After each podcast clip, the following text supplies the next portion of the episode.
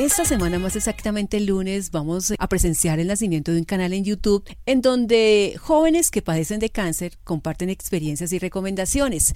Pero estos jóvenes no están solos. Ellos eh, han estado durante mucho tiempo acompañados de un grupo, grupo de estudiantes de comunicación social, que se llaman o que se hacen llamar Comunicando por la Vida. Pues vamos a conocer un poco más de ellos y cómo es la relación con Litilos.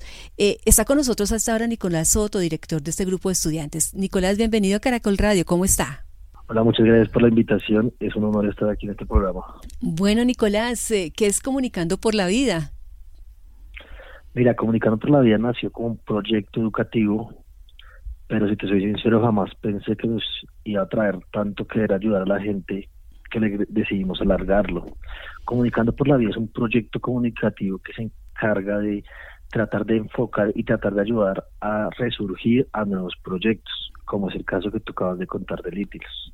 De eso somos 12 comunicadores sociales que tratamos de asesorar en todo momento a, en todo el área de la comunicación y enseñarles nuevas cosas como marketing, fotografía, video, edición y todo ese tipo de cosas. ¿Pero lo hacen entonces de, de manera gratuita o cobran por los servicios? ¿Cómo es el trabajo? totalmente gratuito. Nosotros lo hacemos de, forma voluntaria, sin ánimo, de sin ánimo de lucro. eh, nosotros lo único que queremos es ayudar. No queremos ganar en este sentido nada monetario. Ok, son 13 jóvenes, 13 jóvenes de la misma universidad o cómo se encontraron? Sí, o sea, todos somos de la misma universidad, de la CUN, de la sede del centro. Todos somos de los mismos semestres y estamos somos todos amigos, todos llevamos tiempo de conocernos y empezamos este proyecto porque todos queríamos también hacer algo diferente, algo para ayudar al mundo y te lo digo sinceramente, me cambió la vida comenzar a hacer eso. Ay, bueno, qué bonito. ¿Hace cuánto se encuentran con litilos estos jóvenes que padecen de cáncer? Eh, Litilos es un proyecto que viene desde antes. Lady, uno de nuestros integrantes, ya tenía relación con ellos porque su sobrino pertenece a Litilos. Ella llegó a la universidad y nos comentó todo este proyecto, nos comentó que el proyecto había dejado de funcionar por algunas razones mayores y que los chicos lo habían dejado abandonado. Cuando ella nos comentó eso y nosotros estábamos formando, comunicando, decidimos de una empezar con este proyecto. El proyecto a nosotros nos encanta, Litilos tienen unos objetivos súper bien definidos, son chicos muy inteligentes, muy carismáticos y quieren ayudar a gente como ellos.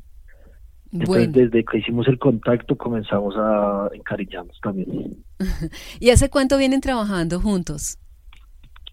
Llevamos trabajando juntos ya hace más de dos meses, entre clases, entre ayudarles, asesorarles cómo hacer sus redes sociales, más o menos son dos meses. Dos meses. Bueno, y entonces, ¿cómo va a ser eh, el lanzamiento para este lunes? ¿Qué se tiene pensado? Y el lunes haremos la gran el gran estreno de su primer canal de YouTube. Tenemos pensado varias sorpresas que por favor estén muy pendientes de las redes sociales de Lítilos enseñando el cáncer en Instagram y Facebook y ahí encontrarán todos los detalles de cómo se va a hacer este estreno. Nicolás, ¿usted qué ha aprendido de ellos? Usted que, que ha estado en contacto con estos jóvenes que padecen de cáncer. Ellos nos han enseñado, creo que una lección mucho más importante de lo que nosotros pudimos enseñarles a ellos. Nos enseñaron apreciar la vida. Tú escuchas las historias de ellos y es tan diferente, tan, o sea, uno siempre se imagina que cáncer es muerte, pero ellos te enseñan que no es así. Ellos son chicos que ven la vida de otro modo y que a pesar de su enfermedad tienen muchas ganas de vivir, mucho estilo diferente y no quieren ser tratados diferente por esta enfermedad. La verdad creo que la mejor enseñanza que les pueden dar estos chicos es a valorar la vida y a verla desde un punto más optimista. Bueno, y también eh, que uno puede estar cerca a ellos, que uno puede hablar con ellos, compartir con ellos, porque esta no es una enfermedad contagiosa, ¿no? O sea, uno, algunas personas pensarán que, que de pronto eh, deben estar aislados, pero no, ellos pueden tener una vida común y corriente, una vida normal. Claro que sí, es que hay donde, por ejemplo, me encantó la idea del proyecto de ellos que es quitar esa desinformación que hay sobre el cáncer. Como tú lo dices, algunas ocasiones he escuchado gente decir que no están con gente de cáncer porque se contagia. El cáncer no es contagioso. Eh, también que no, que si ellos tienen SIDA al mismo tiempo. el cáncer no tiene nada que ver con el SIDA. O sea, te lo juro que hay una cantidad de desinformación que no se puede culpar a veces porque quizás no hay las herramientas para tú aprender sobre el tema. Por eso Litilos quiere darles esa herramienta. Para que, ellos puedan aprender de esos temas, enseñarles y pues quién mejor para enseñarnos que estos chicos. Claro, que ellos que, que viven esa situación. Entonces, Nicolás, eh, Nicolás Soto, director del grupo de estudiantes eh, Comunicando por la Vida, que es el grupo de estudiantes que asesoran a estos jóvenes. Ya será este lunes el lanzamiento. Eh, debemos estar entonces pendientes en YouTube, en redes, ¿qué hacemos? Creo que sí, tienen que estar súper pendientes en Instagram y Facebook como Lítilos, enseñando el cáncer. Ahí podrán encontrar toda la historia que de estos chicos. Hay una presentación de cada uno de ellos donde nos cuentan quiénes son, qué cáncer les diagnosticaron y cómo han llevado todo ese proceso. Ahí vamos a estar comentando cómo va a ser el lanzamiento del primer video que va a estar publicado en YouTube, el canal Lítilos. Ya, ¿y cada cuánto van a subir eh, videos? La idea inicial es cada semana, pero pues ya es decisión de los chicos cómo deciden arriesgar su tiempo.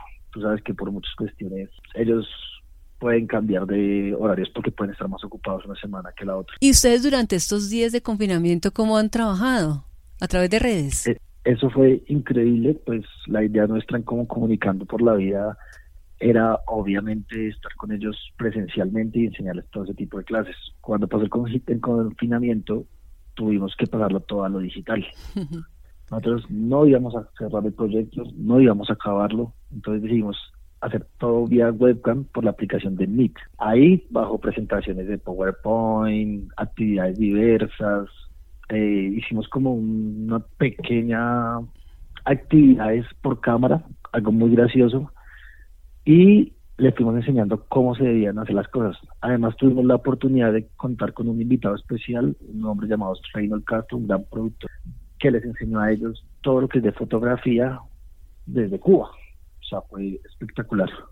Nicolás, la idea es que ustedes sigan con ellos en este canal o una vez eh, ellos ya hayan aprendido todo lo que necesitan, pues ustedes los dejan y siguen de pronto con un proyecto nuevo. Y como comunicando por la vida vamos a seguir buscando nuevos proyectos, nuevas personas que quieran llegar a nosotros y que tengan un proyecto de comunicación el cual apoyar y no tengan los recursos para poder fomentarlos pero tampoco dejaremos a Lítilos. Lítilos, aunque ya no vamos a estar dándoles clases y vamos a estar tan ahí, siempre van a tener nuestra asesoría en cualquiera de los casos que ellos necesiten.